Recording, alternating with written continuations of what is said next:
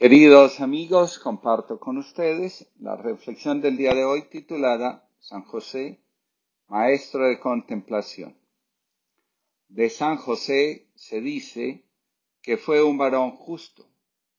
Entre otras acepciones, varón justo designa a la persona que sin comprender lo que sucede en su vida, decide adherirse a Dios y colaborar con Él en la realización de su plan divino.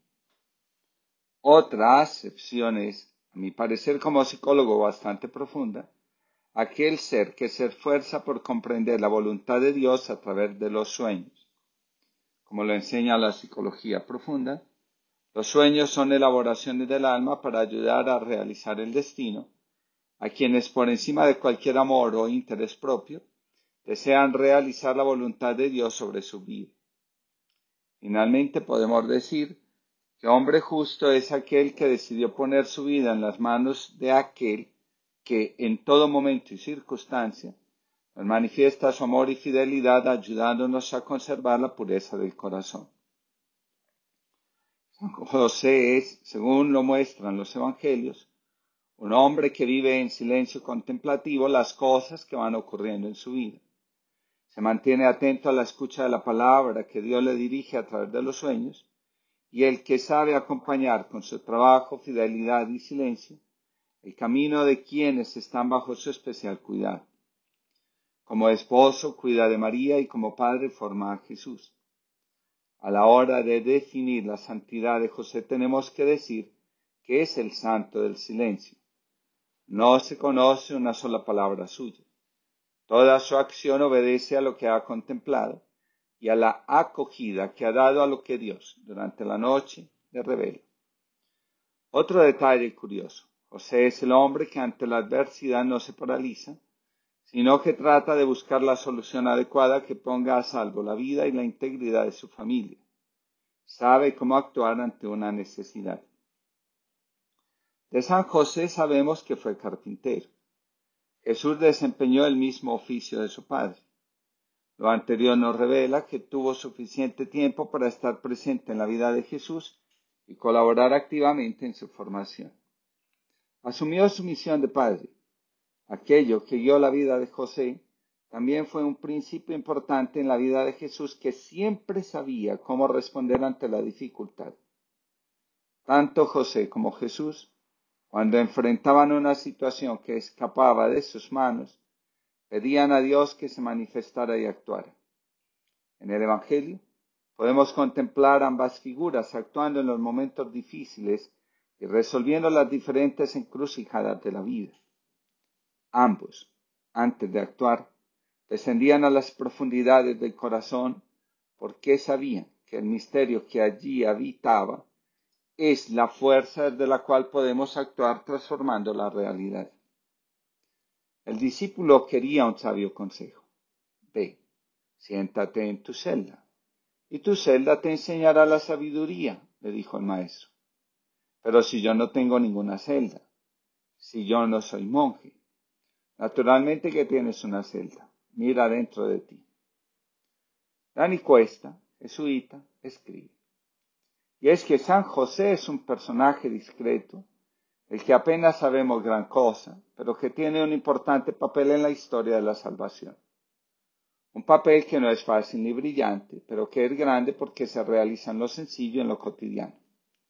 En primer lugar, San José se sitúa en el umbral de una puerta tan importante como es la que une el Antiguo y el Nuevo Testamento, puesto que él es descendiente de David y esposo de María descendiente de David y por tanto miembro de una tradición y de una familia, igual que todos nosotros pertenecemos a una tradición y a una cultura diversa, pero esposo y enamorado de la Madre de Jesús, que le entronca con el nuevo pueblo de Dios al que también nosotros pertenecemos.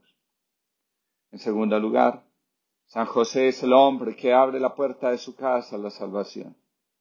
Me sobrecoge pensar que San José estuvo realmente enamorado de la Virgen María, con un amor tan profundo y creyente, que fue capaz de respetarla y acogerla aunque no entendiera todo lo que ella decía y vivía. Un amor que le hizo acoger a Jesús como a un hijo y reconocerle como Mesías, probablemente confiado y acogido en la fe de su esposa, aunque las circunstancias externas no ayudaran a ello.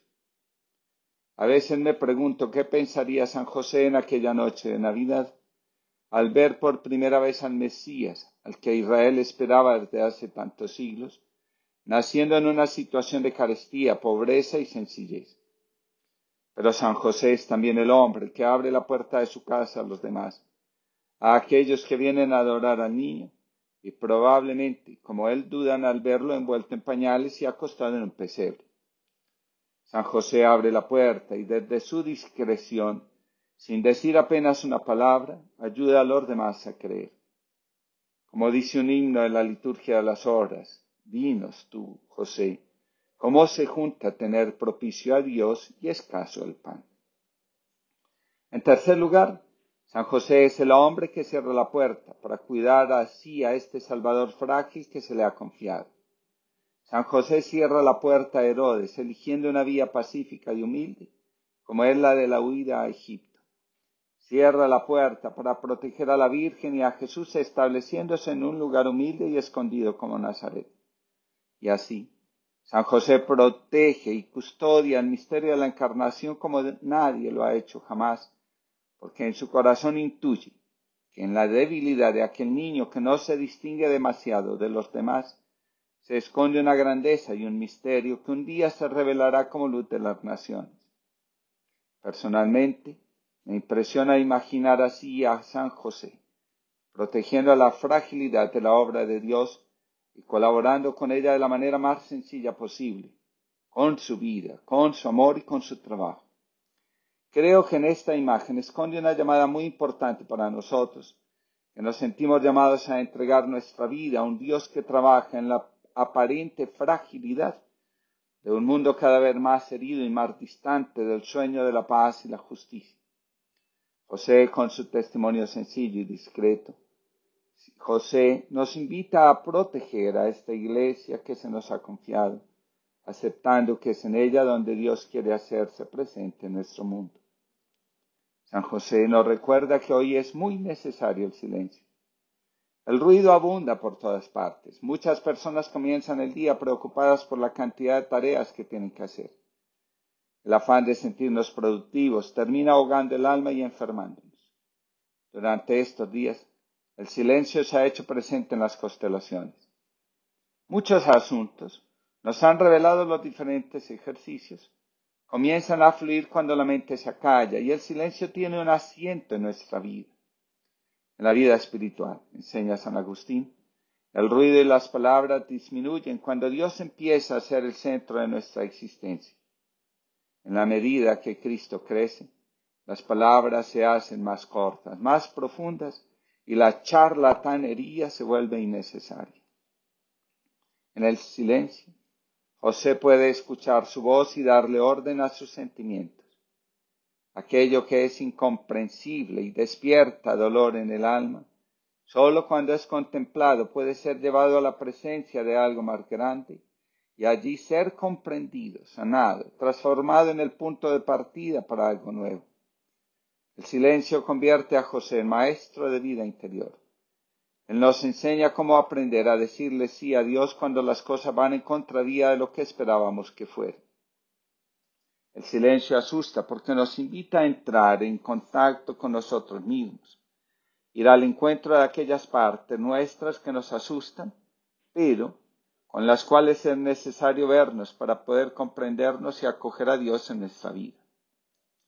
Cuando todo parece confuso, San José invita a silenciarnos, a ponernos en contacto con esa voz que desde la confusión, el dolor y el desasosiego quiere mostrarnos el camino que Dios quiere que recorramos y a través del cual podemos realizar nuestro sí mismo y el deseo más profundo del alma de vivir en comunión con Dios.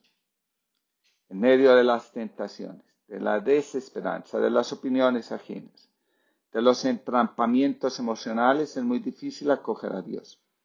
Solo lo logramos cuando abrimos la puerta que nos lleva al silencio y a la contemplación. La palabrería enferma y el silencio sana, donde nuestras palabras pueden convertirse en adulación, mentira, vanagloria y humillación, El silencio cura, transforma y bendice. José, ayúdanos a estar en silencio y desde el silencio contemplar y amar. Ama, no.